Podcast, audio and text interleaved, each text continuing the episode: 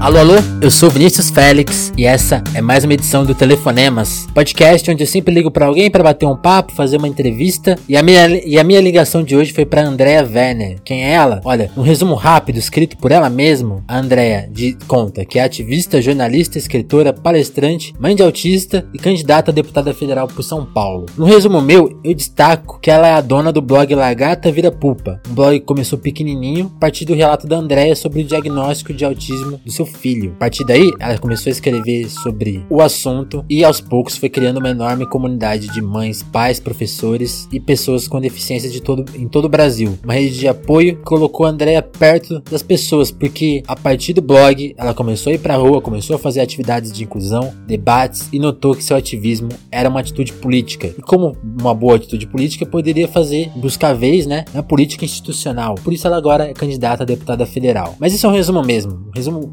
muito rápido. Então por isso eu peço atenção pro nosso papo, porque melhor do que me ouvir aqui falando é ouvir a história da Andrea na voz dela, as propostas dela na voz dela e enfim, muito mais que isso. É, no papo a Andrea explica, por exemplo, o tipo de campanha que ela optou fazer, uma campanha sem espaço para doação financeira, mesmo dos apoiadores, proposta no mínimo pouco usual, né, para dizer o mínimo. Enfim, tá bem interessante a conversa. É, vou, vamos direto para ela sem mais enrolações, certo? Telefonemas é um podcast é, gravado via celular, via Skype, de maneira bem simples, que você pode ouvir no iTunes, no Spotify, no aplicativo Google Podcasts, no Spreaker. É importante seguir, segue a gente, seja lá onde você estiver ouvindo a gente, compartilha. Seu compartilhamento é muito, muito importante, eu sempre reforço isso. E é isso aí. Quiser, quiser falar com a gente, estamos lá no Twitter, você encontra aí na descrição do podcast. Também tem o nosso e-mail, que é outra é, forma de contato, também tá na descrição. E é isso aí. Com vocês, André Werner.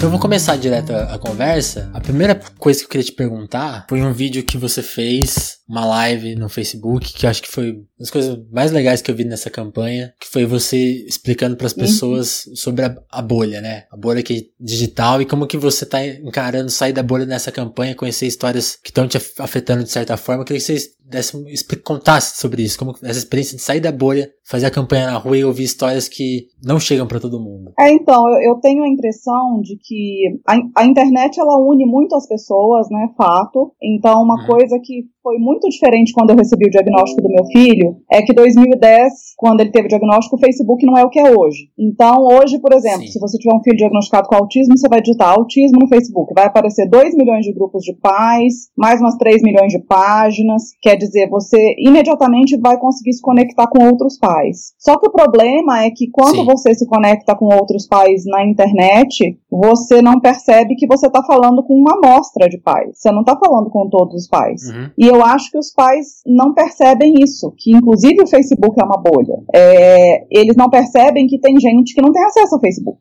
Tem gente que não tem internet em casa. Tem gente que não acessa nem do celular ainda. Tem gente que está ganhando o benefício uhum. de um salário mínimo do governo e que não pode ter mais nenhum tipo de renda, não pode fazer faxina para complementar, não pode nada, porque depende desse um salário mínimo do governo. É, tem muita mãe reclamando de plano de saúde. Eu percebo que muitas não sabem que 80% da população não tem plano de saúde. Então, eu, na verdade, eu já tinha um contato com essa realidade há muito tempo, porque desde que eu comecei o blog, é, dois anos depois que o Theo foi diagnosticado, eu brinco que eu virei o ombudsman do autismo, assim, não só do autismo, mas das outras deficiências. Então, eu sempre recebi muito e-mail, muita mensagem de mãe me contando essa realidade. Então, eu já tinha, eu já tinha uma boa noção, mas agora eu tô tendo mais contato, na verdade, porque eu tô indo é, mais encontrar essas pessoas nas casas delas, é, em cidades mais afastadas da região metropolitana, nas periferias. Então, eu já sabia, mas agora eu tô convivendo de perto. E eu acho que a maioria das pessoas não sabe e muito menos convive. Essa que é a verdade. E, e como está sendo levar a, a essa mensagem da importância de votar em uma pessoa como você? Porque a, a, primeira, o primeiro dado que a gente tem aqui sobre o legislativo brasileiro, né, especialmente ali na esfera federal, que é para onde você vai, é de uma expectativa de renovação baixíssima, né? O discurso político mainstream fala muito em renovação, renovação, matar a velha política, essas, essas bravatas, né? E os números reais indicam que a gente não vai ter renovação política. Como, como que você está sentindo? As pessoas estão, que você conversa, estão dispostas a votar em você? Tá, tá tendo um movimento no, no, no, no um a um ali? Como que tá? É, a, a estrutura partidária, político-partidária, ela trabalha no sentido de reeleger quem já tem mandato. Sim. Tá? E isso de todos os partidos, independente se é de direita, de centro, esquerda. Então, assim, as candidaturas que têm dinheiro para poder uhum. fazer campanha são as candidaturas de quem já estava lá, ou pelo menos de quem já tinha algum cargo no legislativo. Né? As pessoas que vêm de fora, e principalmente pessoas como eu, assim, que são pessoas comuns, que nunca foram políticas, né? Eu nunca fui filiada a partido político, eu me filiei esse ano para poder concorrer. Sim. Então, essas pessoas que são mais outsiders, assim, elas penam bastante. Então, a minha sorte é, é que eu já tinha uma base muito grande de seguidores mobilizados que conhecem o meu histórico, que conhecem a minha atuação na causa da pessoa com deficiência, a minha mobilização. Então, desde o início, eu avisei essas pessoas. Falei: olha, a minha campanha é uma campanha pobrinha, eu brincava, pobrinha, mas limpinha, porque aqui não vai ter financiamento de Odebrecht, nem de, de ninguém grande nem vai ter grandes dinheiros do partido e eu não vou fazer vaquinha, eu me recusei desde o início. Então eu preciso que vocês me ajudem. Então eu mobilizei os seguidores desde o início assim, olha, você pode oferecer a sua casa para fazer uma roda de conversa, você chama seus vizinhos, me avisa que eu vou aí na sua cidade. Você pode me, me ajudar a organizar um piquenique inclusivo na sua cidade, que é uma coisa que eu sempre fiz. Então me Sim. fala e a gente conversa. E aí, simplesmente a minha agenda ficou lotada até o final da campanha, bom. porque as pessoas realmente se mobilizaram. E na hora que eu fiz uma campanha de você quer receber material impresso na sua casa, eu não imprimi muita coisa por motivos financeiros, óbvio, mas eu imprimi alguns né? folhetos que algumas pessoas queriam, me pediram. Então, assim, se cadastra, coloquei um formulário. Se você quer receber material para você distribuir para seus conhecidos, seus amigos, teve mais de teve uns 600 cadastros no estado de São Paulo. Que demais. De pessoas querendo receber material para distribuir para os amigos na escola do filho e, e por aí vai. Então, com isso, eu percebi que a nova política pode muito, pode, pode muito bem ser a política de causa, não é uma política partidária, né? Então, uhum. você percebe isso porque eu, eu, eu, vejo gente votando em mim que vai votar em um, um, candidato a presidente que não tem nada a ver com as propostas do meu partido, por exemplo, né? Não é, tem gente que vai votar em mim que nunca votaria no meu partido, que não gosta do meu partido, mas está votando em mim por causa da causa, porque conhece a minha atuação e porque tem um filho com deficiência, um irmão com deficiência, um aluno com deficiência. Então, essa questão da causa ser muito forte é, é que tem mobilizado as pessoas e eu acredito sim que pode vir alguma renovação disso aí. Eu acho Isso que vai ter uma.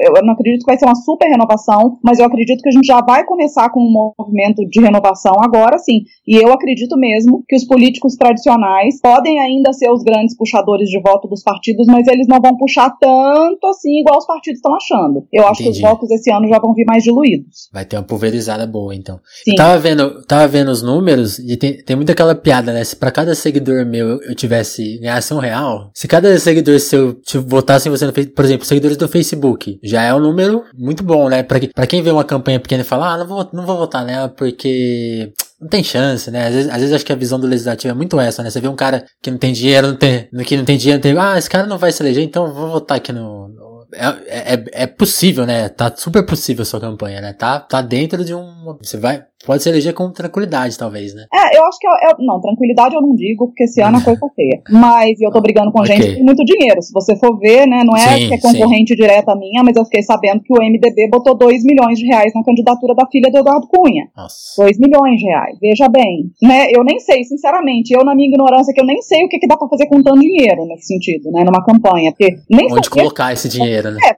não é um troço tão caro assim, entendeu? Onde que o povo vai gastar 2 milhões? Né? Enfim, prefiro nem pensar nisso. É, mas a questão questão é que realmente é, as pessoas que me conhecem sabem que eu não saí assim do, do nada e tô querendo sentar na janelinha, sabe? Já faz muito uhum. tempo que eu tô nessa atuação com o blog de acolhimento de mães, de ensinando as mães a usar a lei a favor delas, de fazer protestos políticos quando sim é do nosso interesse e mobilizar as mães para mostrando que os filhos são cidadãos, os filhos com deficiência, eles têm direito à escola, eles têm direito de ir ao parque, ao restaurante, tudo. Então, apesar de eu não ser política, eu já era uma agente política, uhum. né? Então, acho que esse reconhecimento do trabalho é que está tornando as coisas mais fáceis, assim, é uma credibilidade que eu construí desde 2012, né, que foi quando eu comecei o blog. É isso que ajuda, não é que eu surgi do nada bombardeando as pessoas com folhetos e vídeos na, na internet. Entendi. E, e, essa consciência que você destaca é muito, é muito legal, né, porque acho que uma das discussões atuais da internet é, é, justamente no mundo, assim, no, falando a, a, a, mais, a mais, talvez, talvez sou boa, mas todo mundo tá comentando a história da Anitta, ah, não se posicionar ou se posicionar. E justamente, talvez a grande questão que pouca gente aborda é que o não posicionamento político é um posicionamento por si só, né? Sim. E você fala muito disso, você tem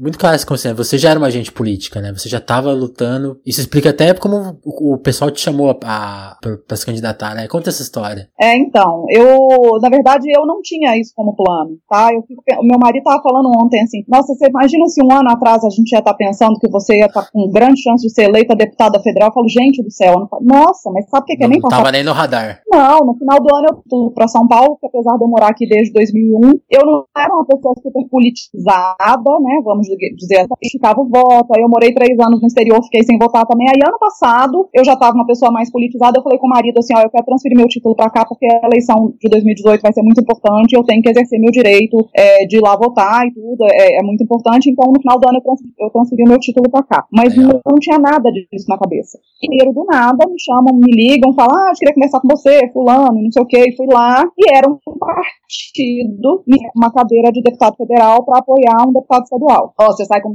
federal, fulano sai como estadual, vocês fazem uma dobrada, tudo. E eu passei para trás, assim, eu achei aquilo, primeira forma como foi feito, foi muito é, no aquilo, assim, olha, aqui, o cargo é federal, o salário é esse. Eu falei, gente, eu tô com preço na testa, né? Achei aquilo horrível. E falei, eu não vou fazer dobrada com. Imagina, imagina que eu nem vou candidatar, não vai fazer dobrada com uma pessoa que eu não conheço, não sei o histórico, não vou botar minha. Nossa, eu, eu saí bem chocada com aquilo. Mas na verdade, isso, é, depois que passou o choque inicial, é, e eu conversando aqui em casa com o meu marido, me trouxe essa, essa visão de que se me procuraram é porque era uma possibilidade, uhum. né? E aí, e se for uma possibilidade? O que, é que eu considero disso? O que, que poderia ser bacana, o que, que poderia. Na verdade, eu entendi que é, eu, como a maioria das pessoas, estava sentada meio que esperando alguém bacana para tá horrível, nada muda, ninguém olha para os direitos dos nossos filhos, tudo, e eu esperando alguém bacana se candidatar. E na verdade, é, eu, eu tive que tomar essa situação e falar: não, eu não, não, posso mais ficar esperando ninguém ir, porque vai que ninguém vai. Exato. Então, se eu tô com essa disposição, eu tenho que ir sim, tem que ver se vai dar certo. E aí eu só, só resolvi é, procurar um partido que fizesse mais sentido ideologicamente comigo, e é isso. Entendi. Eu queria que você contasse, pra, pra quem não te conhece, né, como que você começou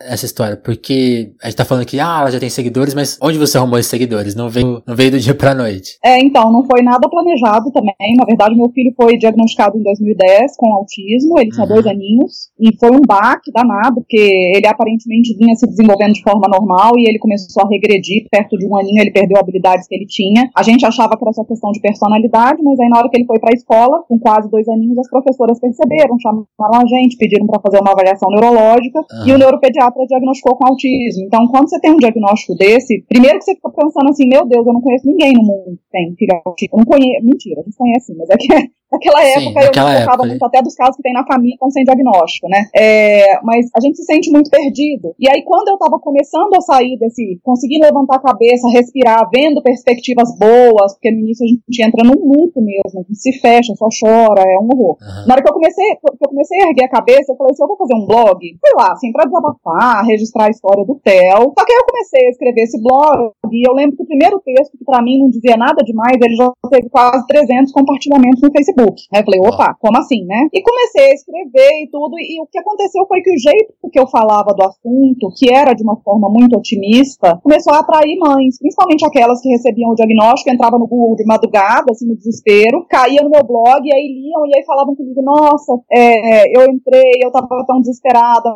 mas eu li o que você escreveu, e você me deu esperança de que as coisas vão melhorar. Então eu percebi que o blog estava tendo um papel de acolhimento mesmo, uhum. que é uma coisa que eu não tive quando eu tive o diagnóstico do meu filho. E eu comecei comecei a receber essas mães, acolher essas mães, dar dicas para essas mães sobre terapia, sobre como agir, sobre como fazer isso, fazer aquilo. Fiz a fanpage no Facebook, começou a crescer muito rápido, meus textos começaram a viralizar, daí veio o canal e eu brinco que eu comecei a entrar no ativismo mesmo foi em 2013, é, com o primeiro protesto que eu fiz como, contra uma deputada, porque ela queria derrubar um, o veto da Dilma, um veto que a Dilma fez na, na lei de amparo à pessoa autista, mas que a é. Dilma tinha razão de fazer o veto porque o, a, a, esse pedacinho da lei que a Dilma vetou era discriminatório. Mas, enfim, resumindo a história. Fiz um protesto contra essa deputada, pedi para as mães mandarem foto para mim, escrito fulana não me representa, fiz um álbum gigante, fui chamada no, na, lá na sala dela para conversar, ela se comprometeu a não, não tentar mais derrubar o veto da Dilma, e foi a minha primeira atuação política, assim, né, que deu certo, é, a mobilização. E depois disso, o meu segundo movimento, que hoje em dia eu vejo que é um movimento super político, foi os piqueniques inclusivos, porque conversando com as mães, eu percebi que as mães não tiravam essas crianças de casa, porque tem medo do preconceito, porque as pessoas vão olhar torto,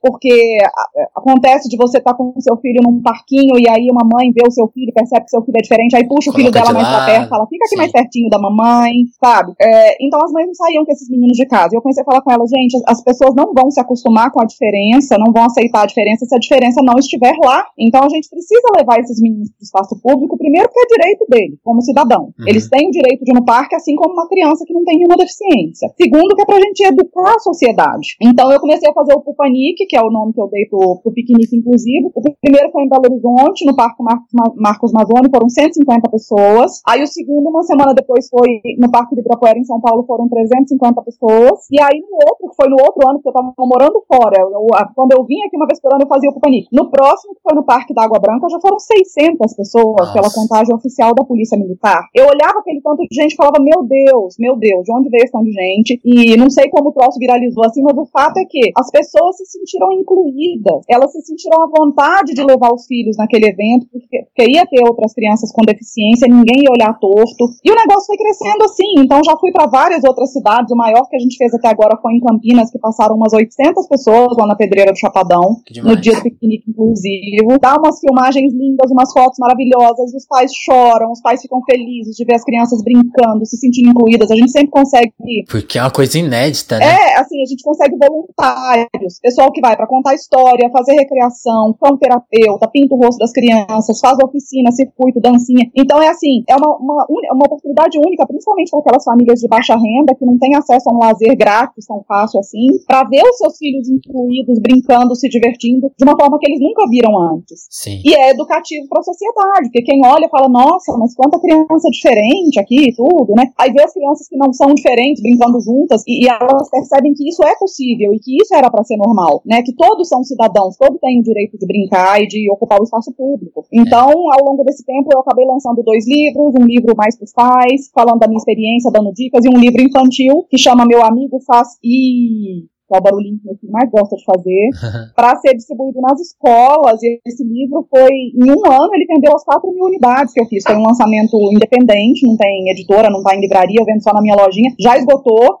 porque ele conta, ele explica para a criança sobre aquele coleguinha diferente, sem dar nome aos bois, porque a criança não quer saber se é autista, se é síndrome de Down, ela quer entender só porque que aquele colega não fala ainda, porque que ele faz uns barulhinhos. Então eu expliquei tudo de uma forma muito lúdica, é, justamente para que, como a gente está tendo muita inclusão escolar, as crianças com deficiência estão indo para a escola regular, uhum. para que as crianças típicas entendam como que funciona o coleguinha diferente, e que no fundo todos nós somos diferentes, todos temos dificuldades, todos, todos temos potenciais diferentes, e é isso que eu queria que elas entendessem. Então, minha atuação é muito aí. E quando me chamam, deu algum problema, igual esse ano, que o Alckmin está fazendo de tudo para dificultar o acesso das crianças autistas às escolas especiais, conveniadas, eu fui lá na LESP, eu falei, eu briguei com o deputado lá. Então, atuação política eu sempre tive, dentro ou fora da LESP ou da Câmara, eu sempre tive. Entendi. Né? No, no, por um momento eu cheguei a confundir que você estava e queria ser deputado estadual, aí eu fui pesquisar sobre a LESP é, e falei, nossa. Não, é federal. É federal, mas as brigas que eu comprei, elas foram mais.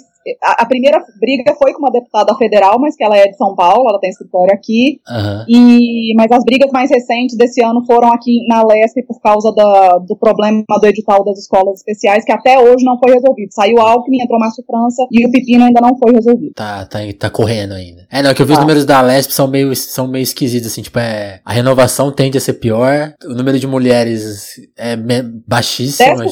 10%, né? E, assim, representatividade, representatividade também é inócua, assim. Acho que só, só tiveram duas mulheres negras. É um, é um número, assim, esquisitíssimo. É, tem aquela. Eu não sei, eu acho que tradicionalmente política não era coisa de mulher. Agora eles vão ter que rever os conceitos. Porque eu tenho mulher se candidatando e mulher bacana, bacana. Eu tô com uma lista. Eu, eu sinceramente, pra estadual, eu, eu, eu, tô com problemas, assim. Eu não sei em quem que eu vou votar. Porque tem muitas candidatas, mães, ativistas, muito legais candidatando. Isso que, isso que eu queria te perguntar. Legal que você puxou isso, porque falando do seu partido, pessoal, eu acho que tem de deputada federal tem pelo menos umas que uma, eu tava vendo uma lista assim de pessoas que estão bem assim, tipo, tem a Sâmia, a Luísa Erundina, você, a Adriana Vasconcelos, Petrone, quem mais? Rio. Áurea Carolina em Minas Gerais. É, isso é São Paulo, né, que eu falei. É, eu tô falando de outros estados também, mas na verdade, se a gente eleger toda essa mulherada do pessoal que tá com um ótimo potencial em vários estados, Hum, provavelmente o pessoal vai ser o partido com a maior bancada feminina no Congresso. O pessoal vai, vai ter mais deputadas federais do que deputados federais, se a gente eleger essa mulherada toda. E aí que eu tava pensando numa coisa, a- as leis eleitorais vão mudando e existe alguma estratégia ideal de voto pra quem tá interessado? Às vezes a pessoa gostou da sua, da sua campanha, viu seu, suas propostas, mas falou assim, ah, eu já tenho a minha candidata. A existe uma estratégia assim, vote, vota na legenda que você vai estar ajudando, ou não, foca aqui na campanha da Andrea porque ela vai trazer mais gente. Existe isso? Eu queria que você explicasse um pouco. Você está perguntando se o partido tem uma estratégia? É, não só o partido, mas se, se, pra gente entender o voto no legislativo mesmo. Então, é, na verdade, assim, na visão de todos, né, vamos, vamos dizer assim, a eleição desse ano está muito imprevisível, tá? É o que todo mundo fala. Sim. Só que tem uma expectativa de que no PSOL os dois maiores puxadores de votos são o Ivan Valente e a Erundina. Certo. Tá? Porque o Ivan Valente tradicionalmente é o deputado mais votado do PSOL. Em São Paulo. E a Erundina, é, ela tá recentemente no PSOL, mas ela sempre teve muito voto. Ela é uma pessoa muito querida, ela tem um público muito cativo dela. Sim. Então, na expectativa do partido, e eu acho que dos outros também, os dois que vão ser mais votados no PSOL vão ser a Luísa e o, e o Ivan. Só que, de novo, esse ano tá muito imprevisível. Então, eu não sei se o tanto de votos que eles estavam achando que eles iam ter vão se concretizar ou se vai estar mais diluído. Por exemplo, a Sâmia, possivelmente porque o voto da Sâmia é um voto jovem, de militância, ela pode, pode ser que ela tire um pouco de voto do Ivan e da Erundina também, Entendi. né? Que é o voto de pessoa de esquerda. É isso. Aham. E como que eu entro nessa brincadeira? É o que eu falei pra você, o meu voto não é da pessoa de esquerda É exclusivamente. misturado, né? Meu voto é um causa. Então eu vou acabar trazendo muita gente que não votaria no PSOL pra votar no PSOL. O meu voto não é transferível. Entendi. A pessoa que vota em mim, ela, eu- se, eu, se eu desistir amanhã e falar, ah, vota na Sâmia, não, a pessoa provavelmente não vai se identificar. Se eu falar, ah, vota na Erundina, não, porque o seu voto é um voto de causa da pessoa com deficiência. Entendi. Então é totalmente diferente, não é. eu- vamos dizer assim, eu não concorro com a Sâmia, e nem com a Erundina, e nem com o Ivan. É isso. Entendi. Meu voto ele vem de fora. Legal. É, é é bom ouvir essa explicação pra gente entender a importância de, de, de escolher o candidato certinho, né? Do jeito, que- do jeito que você quer. Bom, bom. Eu queria, eu é. queria falar das suas propostas. A gente fala tanto, as pessoas falam tanto em, junto naquela, naquela, eu comentei da bravata da renovação política, muitas das pessoas que propõem renovações políticas, por exemplo, eu, vi- você comentando uma renovação política que, no Twitter, de gente querendo co- cobrar a entrada em parque público, né? É, veja bem. Eu não sei se esse é o ideal que a gente quer. E aí, assim, são as pessoas têm umas propostas meio, meio absurdas quando tem propostas. E no seu site tem uma lista de propostas e a gente reclama tanto de quem não tem proposta que eu queria ir tópico a tópico pra você explicando coisas que você eleita você vai correr atrás. Uma delas é o. Sim, eu pensei que renovação política não é proposta. Ah. Renovação política é um troço que você fala que é importante fazer, mas assim, proposta é o que você vai fazer para renovar a política, né? Isso as pessoas não têm falado. Exatamente. E aí, se você tem uma lista de propostas, eu queria que. Vamos, vamos aproveitar aqui o tempo que a gente tem, que é mais longo, Tá bom. e, e identificar uma a uma. Uma delas é o censo Tá. da- das, defi- das deficiências. É, tem uma expectativa que só em 2020 a gente vai ter isso. Qual que é a importância disso e por que, que, é, Sim, próximo censo é que briga é essa? A importância disso é que a gente não tem, por exemplo, uma estatística oficial de quantos autistas a gente tem no Brasil. A gente não tem uma estatística oficial de quantas crianças com paralisia cerebral a gente tem no Brasil. Caramba. E como que você constrói políticas públicas se você não sabe quantas pessoas vão utilizar ou vão precisar? Certo. Como você fala, olha, a gente vai ter que ter é, um posto de saúde especializado em reabilitação, vamos dizer, é, por região de São Paulo, se a gente não sabe quantas pessoas vão utilizar aquele serviço, vão precisar daquele serviço. Então, esse censo é importantíssimo para a gente poder dimensionar tanto a questão da inclusão escolar, quanto a questão da reabilitação, quanto a questão de medicação específica, quanto a questão de terapia específica. Atualmente, a gente trabalha no chute, né? Nossa, é, e é Praticamente apagando incêndio. Porque você pode. É muito complicado? Você pode criar um programa que não tem parâmetro, né? Então você programa, sei lá, pra 100 pessoas aparecem 500 na porta, sendo. Não, Não, tem, tem, nada, né? eu vi uma matéria Diga. um, falando assim, é, um promotor do Ministério Público falando que tem muita criança autista nas escolas especiais em São Paulo, essas crianças tinham que estar na, na rede regular. Aí a minha pergunta foi, muitas comparado com o quê? Quanta? é? Você sabe quantas crianças autistas a gente tem no estado de São Paulo? Né? Então já não sabe. Essa é a verdade. Primeira coisa. Outra coisa que você vai, vai correr atrás é da identificação no RG. O que, que, é isso? Qual é a importância disso? Sim, facultativa, porque a pessoa que tem uma deficiência permanente, né, tipo autismo, não existe cura para autismo, paralisia cerebral Aham. também não. Toda santa vez que aquela pessoa vai pegar um benefício, então ela vai lá para pedir o BPC, vai, que é o benefício da prestação continuada. Aí precisa do laudo. Aí tem que entregar um laudo original. Aí se a pessoa vai pedir o FREMEC, que é o direito do filho andar de graça no avião, só pagando a passagem do acompanhante, precisa do laudo também. Se um ano depois a pessoa for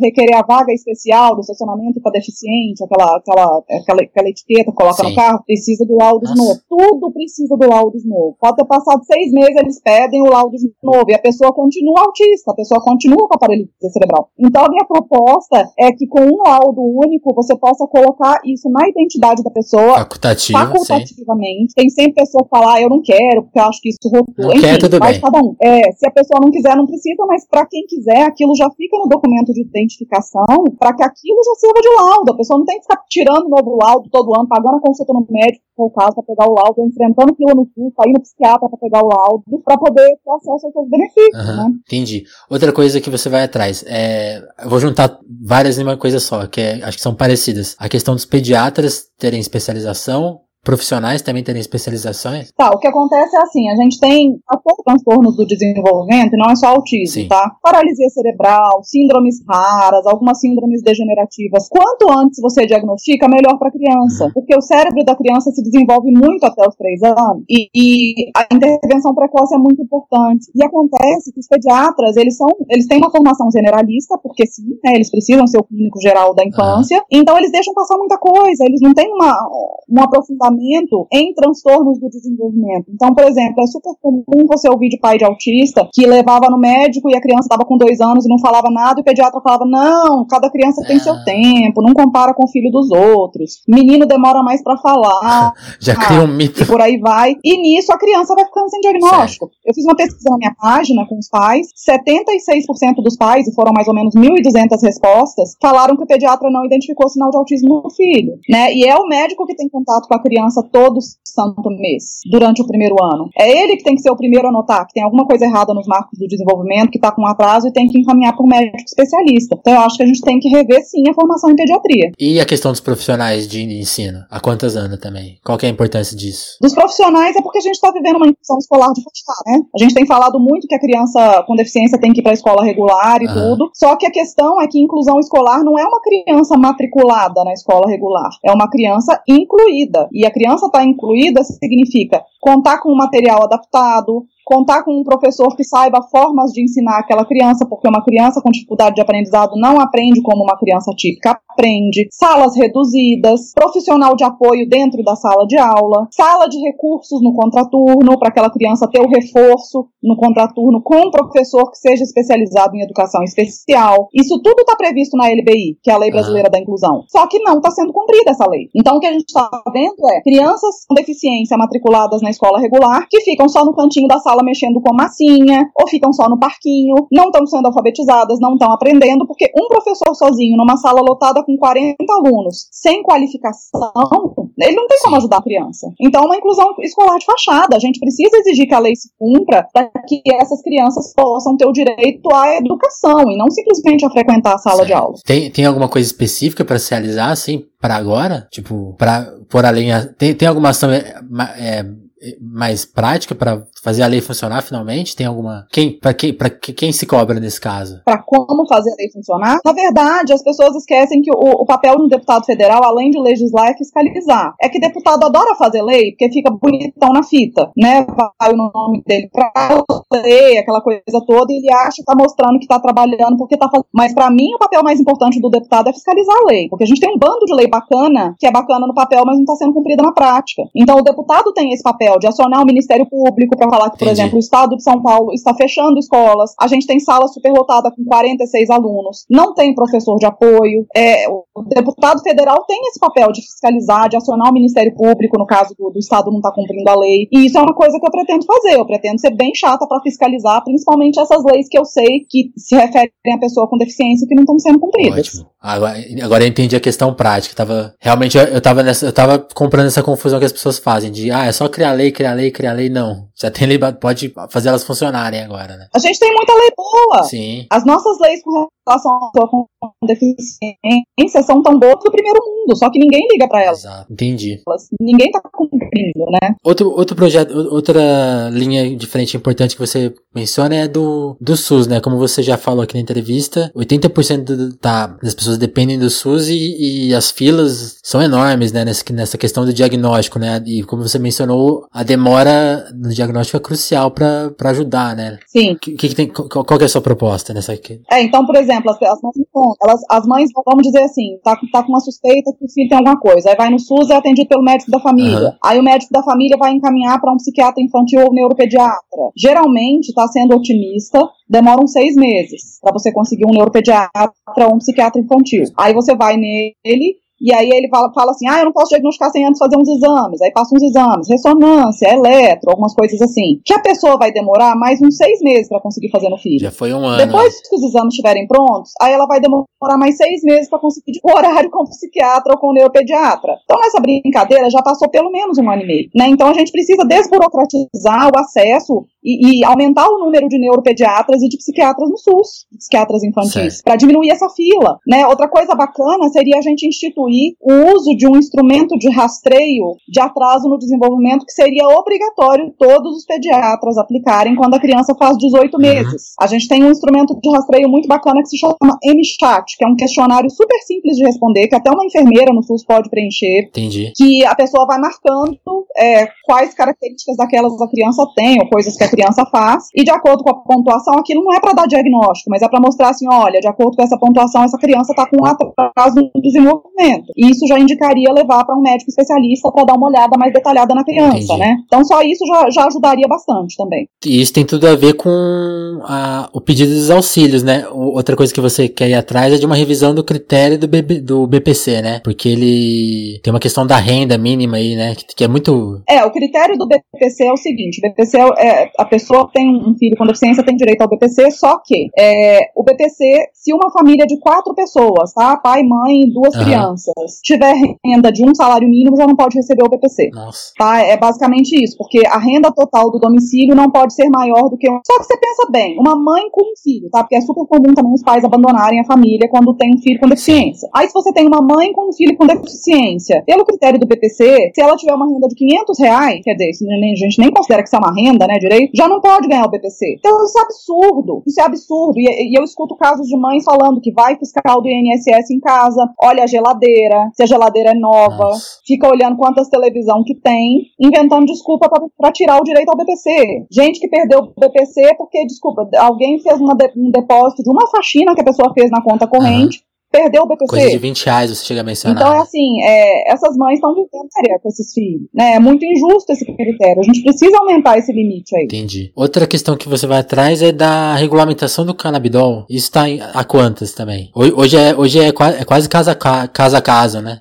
É mais para desburocratizar, porque já tem estudos científicos comprovando os benefícios do canabidiol para epilepsia. Então tem várias mães com filhos que têm epilepsia de difícil controle ou síndromes que têm epilepsia juntas, que viram uma melhora absurda com canabidiol. Uhum. Só que, primeiro, que tem que é, entrar com uma petição para a Anvisa liberar, e aí tem o processo de importação, tudo, e ele é muito caro porque vai muito imposto em cima. É um absurdo. E o SUS não está cobrindo, aí tem que judicializar para o SUS poder cobrir. Nossa. Então eu acho que tem algumas coisas nesse processo aí que a gente pode facilitar para desburocratizar e também tirar um pouco dessa carga tributária em cima dele, para que as mães tenham mais acesso e também facilitar a cobertura pelo Legal. SUS, né? Tem algumas coisas no processo que a gente precisa mexer. Quando, quando se fala do autismo e das outras, das, das, das outras é, deficiências, geralmente se fala das crianças, né? Mas tem, você quer também falar de uma coisa, tem um tópico que é a tranquilidade Sim. da vida adulta, né? O que, que, é isso? Esse tópico específico? Sim, porque eles crescem, é. né?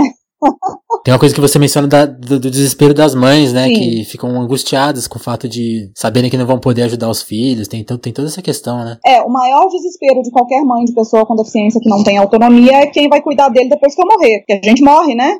Pessoas morrem ficam velhas e morrem, no melhor dos cenários. Então, tem duas coisas aí que são importantes. Uma coisa é um pouco antes disso, que é, é esses jovens adultos com deficiência saem da escola e não tem para onde ir, uhum. né? Porque um jovem adulto sem deficiência sai da escola e ou ele vai para a faculdade ou ele vai trabalhar. A pessoa que tem baixa autonomia ou nenhuma autonomia acaba voltando para casa e aí se a mãe trabalha fora, a mãe tem que parar de trabalhar fora para virar exclusivamente cuidadora dessa pessoa no domicílio. É, isso não é justo, isso não é bom para a saúde mental de ninguém. Então a gente precisa urgente da implementação dos centros de convivência ou centros dia, que são locais onde essas pessoas, esses jovens adultos podem ir, é, passar o dia, ter atividades esportivas adaptadas, atividades ocupacionais, às vezes orientação vocacional, direcionamento para emprego, é, e passar o dia, conviver com outras pessoas, socializar, para que eles tenham uma vida e que os pais também continuem levando a vida, né? Não fique todo mundo preso dentro de casa. Uhum. E por fim, essa questão da dignidade até, até a velhice é aquilo que eu falei antes, que é, é os pais morrem.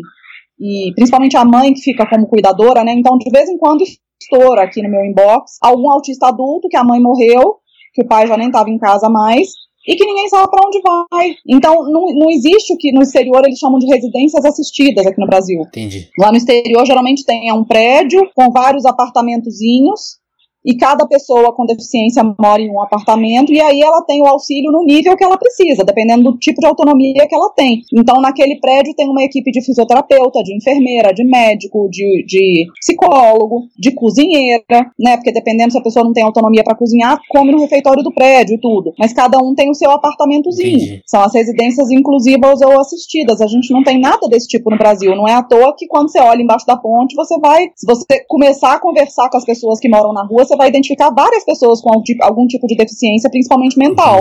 Né? Quando os pais morrem, essas pessoas não conseguem se sustentar, trabalhar, pagar as contas e acabam indo morar Entendi. na rua. E, André, assim, eu tava. Quando a gente olha todas as propostas e eu queria entender assim, qual que. Qual que você nota que talvez seja a principal resistência para essas propostas não saírem do papel? É uma questão de de dinheiro? Tem, tem algum tipo de pressão, de, de contra-pressão, de sei lá que parte da sociedade seja contra essas propostas? Tem? É, a dificuldade é o modelo como o Brasil funciona uhum. atualmente, tá? Então, assim, falar que não tem dinheiro é o mais fácil certo. de você ouvir. Qualquer projeto que envolva custo, Alguém envolva verba, pelo que eu escutei de outra deputada, fica parado no, no Tribunal de Contas e não sai de lá nunca mais, tá? Porque precisa de provisão orçamentária. Certo. Só que o que acontece no Brasil é que a gente tem dinheiro, só que ele é muito mal distribuído. Então, por exemplo, o tanto de isenção tributária que a gente dá para grandes empresas é coisa de bilhões, tá na casa Sim. dos bilhões. E se a gente começasse a rever isso para poder destinar mais dinheiro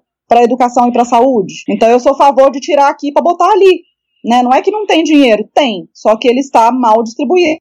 A gente precisa rever os benefícios das grandes certo. empresas. Esse é um ponto importante, legal. Tem, um, é, tem alguma outra, outra proposta que você quer destacar? Acho que eu, fa eu, falei as principais que eu listei aqui. Ficou faltando alguma coisa? Eu acho importante a gente falar de cuidado com hum, as mães, legal. principalmente, sabe? No Brasil, a gente tem uma taxa muito alta de abandono certo. parental. É, eu não tenho uma estatística das deficiências em geral, mas eu tenho uma estatística, por exemplo, de hum. síndrome rara, que o Instituto Baresi fez uma pesquisa em 2016 e constatou que 78% dos pais abandonam os filhos com deficiência se for síndrome rara até eles fazerem 5 anos. Então essas mães ficam sozinhas como cuidadoras e como mantenedoras da casa também, porque muitas vezes esse cara não paga pensão, só judicializando.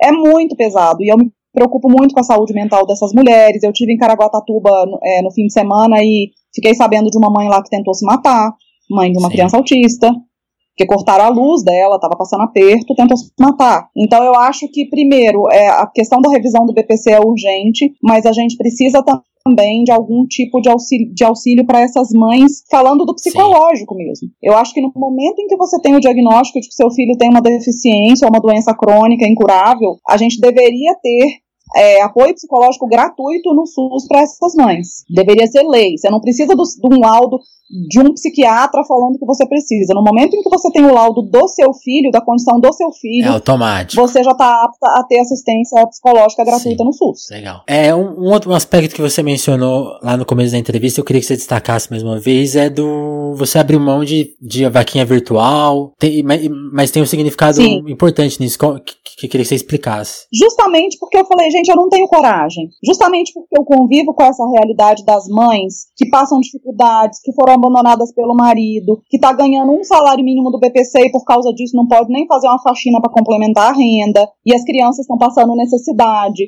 Falei, como que eu vou fazer vaquinha pra campanha? Eu não tenho coragem. Entendi.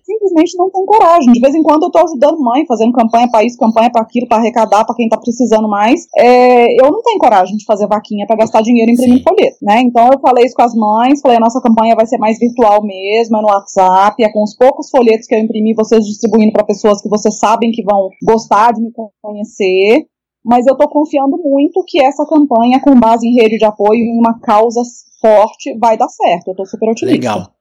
Aí, como, como última pergunta, eu queria que você falasse do seu site, né? Que lá vai, é esse canal de comunicação, né? Se as pessoas quiserem receber esse material, eu queria que você divulgasse o site. Sim, o site é o voodeandrea.com.br.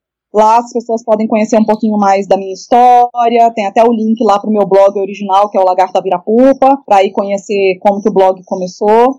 No Facebook eu também tô como Lagarta Virapupa, é onde eu publico a maioria das minhas coisas. No Instagram também Lagarta Virapupa. Certo. E no Twitter, que é onde eu palpito mais sobre política e tudo, eu tô como Andrea Werner, com W, underline. Procura lá que vocês acham, aí podem me seguir, interagir e qualquer pergunta eu tô super aberta. Legal. Você comenta que chega a responder mais de 100 mensagens por dia, né? Seu marido te ajuda nessa missão? Tá. Ela é, rapaz. É o marido, é o meu assessor, melhor amigo, é todo mundo ajudando, porque é muito contato mesmo. A rede de apoio tem crescido muito e muito mais do que a gente imaginava até, né? Eu acho que essas pessoas com deficiências, famílias de pessoas com deficiências perceberam que tem uma chance de ter uma representatividade de verdade em Brasília e estão chegando junto. Está sendo muito bonito. Legal, ver. André. É, eu queria te agradecer pela entrevista, pelo papo. A gente tem algum, tem algum outro aspecto que você quer destacar? Assim, alguma coisa que, importante que eu deixei de fora? Não, acho que a gente falou, Legal. a gente descobriu bem o assunto. Então é isso, eu desejo boa sorte na sua campanha. Tô realmente torcendo. Acho que é, é, o que você falou mesmo, é uma causa muito importante. Falta, não tem essas pessoas lá, então acho que eu espero que funcione mesmo. Porque é, se essa rede já existe, né, é porque tem que ter essa representatividade é, de fato lá, né? É isso aí. Muito obrigada, Vinícius. Valeu, André. Obrigado você. Tchau, tchau. Tchau.